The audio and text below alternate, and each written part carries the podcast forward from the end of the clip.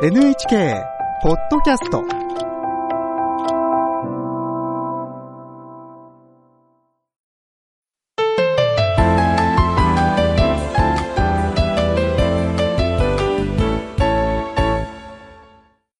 健康ライフ。今週は一日を元気に健康朝食術です。東京慈恵会医科大学附属病院栄養部の種村陽子さんに伺います。種村さんよろしくお願いいたしますよろしくお願いいたします。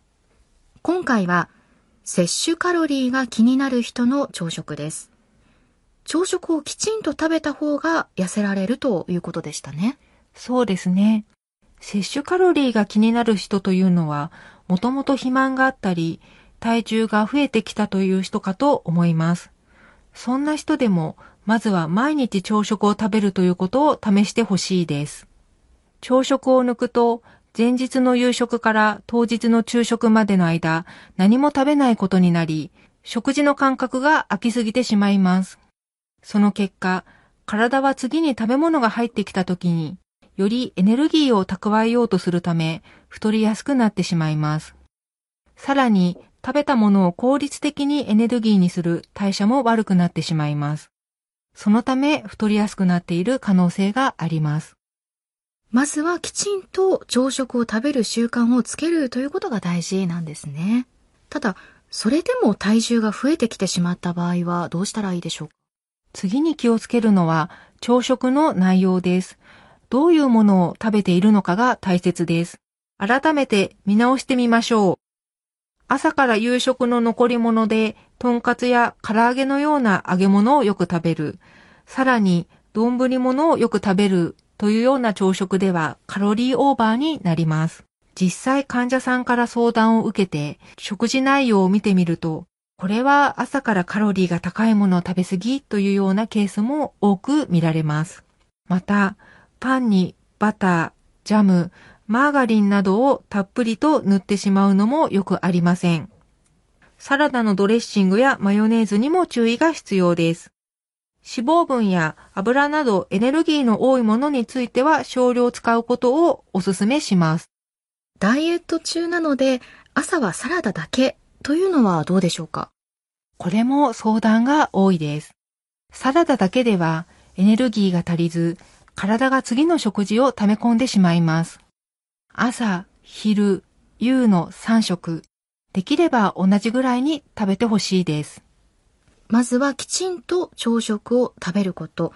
さらには朝食の内容もバランスよく食べるということが大事なんですね。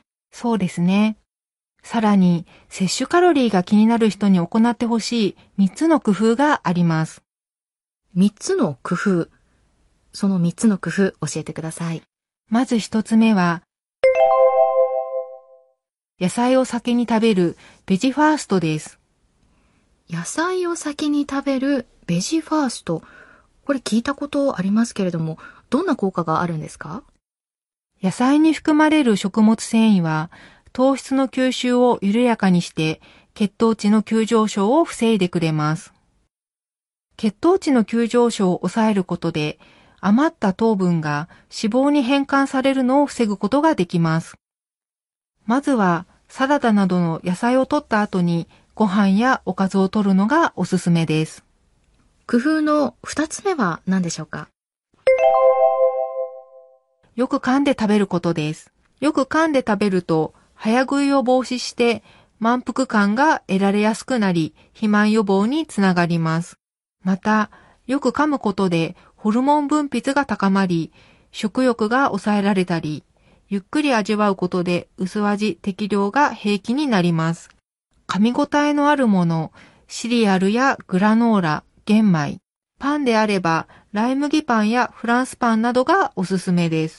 逆に、お茶漬けや雑炊のように、あまりよく噛まないものは注意が必要です。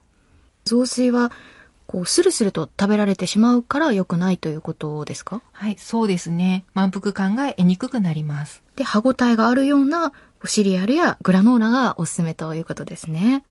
では、工夫の3つ目は何でしょうか？三つ目は、ご飯は一旦冷凍することです。ご飯は一旦冷凍する。どんな効果があるんですか？